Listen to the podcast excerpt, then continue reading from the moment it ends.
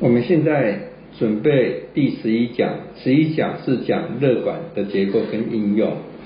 那为什么你需要热管呢？热管是要做什么用呢？大家可以看一看哈，如果这是一个 die CPU 热源，那么我把鳍片把它放在上面的话呢，它的热大概只能扩散到这边而已。那所以说呢，这边基本上哈，我们旁边这边的鳍片都没有用到，有效的利用到的鳍片只有中间这一块，所以基本上。两边这边冷的鳍片都是浪费，你的啊材料成本的浪费，你的空间的浪费，好，那所以说呢，大家来看一看这张红外线图，好，这是实体图，所以说呢，这个热既然加了热管，可是它扩散也只能扩散到中间这一个，好，比较。有颜色的绿色的部分，那另外两边蓝色的几乎都没有扩散到。那这个是一个铝板，铝板的话热源在这边，它啊只能扩散到这边而已。OK，所以这边的话呢，基本上也没有被充分的利用到。那这是一个啊热源在中间，然后这是一个热管，然后这是六零六六零的这个铝的。这个板子，所以基本上呢，它的热也只能扩散到一半就停止了。这个都是热扩散，热扩散一定是发生在热源面积跟散热面积不同的时候产生的。好，所以我们加的如果这一个红色的地方是一个热管的话呢，它这个热就啊可以很轻松的带到两边去。那两边的话呢，所有这两边的散热鳍片都可以充分用得到。那多了这一个散热面积，你的啊，热很容易被带走，然后呢，温度当然就会下降。热管的特性呢，啊，它是利用微小的温差，啊，可以做一个传热，啊，所以说呢，基本上这一根热管呢，它都是均温的，啊，它的热阻非常的小，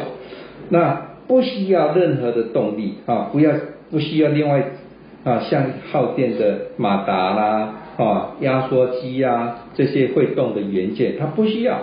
OK，好，等一下我们会讲原因。然后，因为它是一个很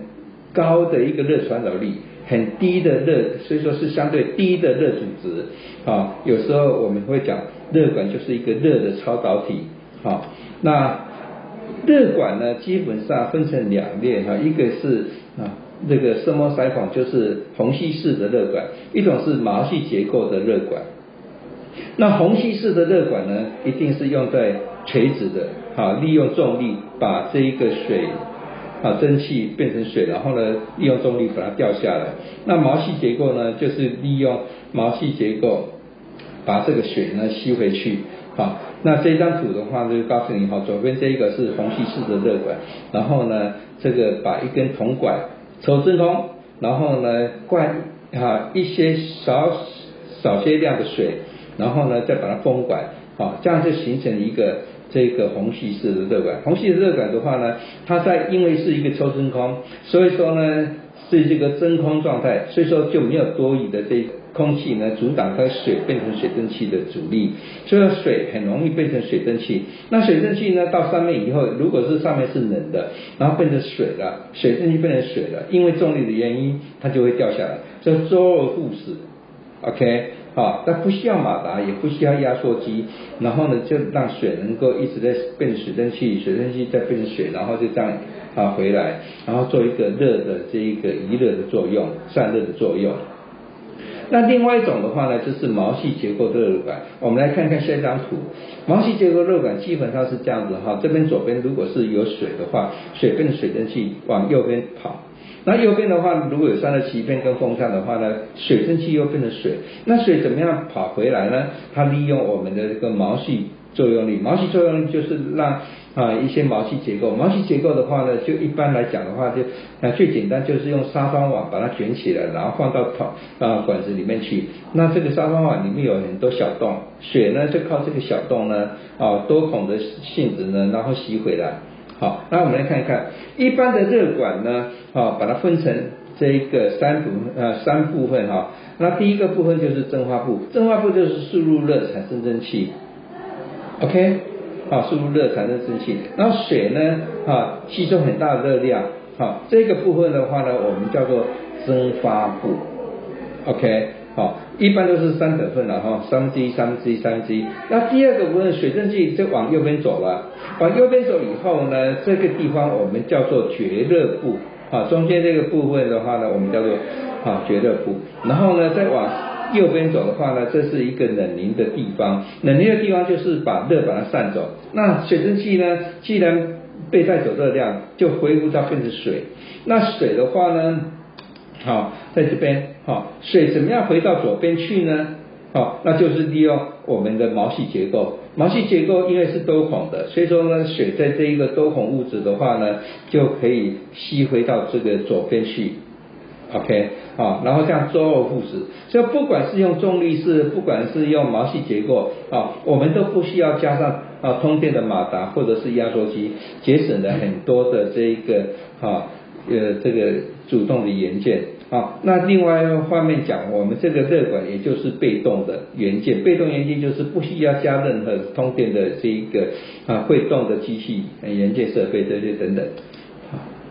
所以说热管是一个将热很快的传到另外一端，如果另外一端如果没有做散热处理，那么热管就是一支很热的管子。啊，要知道热啊，热管是一定要有散热的鳍片跟风扇才叫热管。如果不是的话呢，啊，那就那就是我们叫做很热的管子而已。所以热管基本上是一个导热，不是一个散热。但是呢，要怎么样让它散热，就必须要加上鳍片跟风扇，变成散热模组才能够散热。这是我们的热管模组的这一个哈的原理。那这是一个热管的实体照片，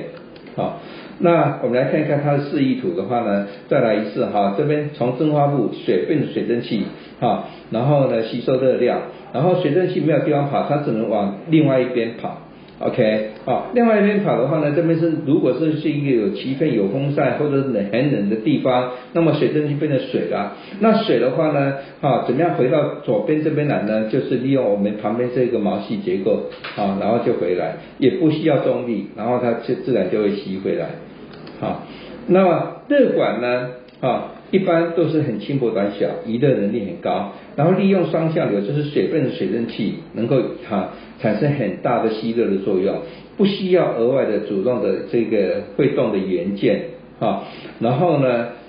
在无重力，因为它有毛细结构，所以说在太空中呢，我们常常利用热管，好或更进一步的这一个哈环路型热管呢，来做一个散热的处理。啊，那么呢，热管其实是一九四二年哈，I S Gober 哈提出来，在一九四四年获得美国专利，在一九六零年 Grover 哈首先在专利里面出现 heat pipe 这一个名词。那 heat pipe 里面呢啊也有啊中高低温，然后呢里面有就是看它里面的这个工作流体等等。那一般在地面上我们都是用水，因为水环保的问题是最干净的。好，我们啊所以说呢。不会去考虑其他的啊物质。那一九七零年 d e v i 哈利用水做工作流体，开始应用在各种电子构装元件哈，一直到现在。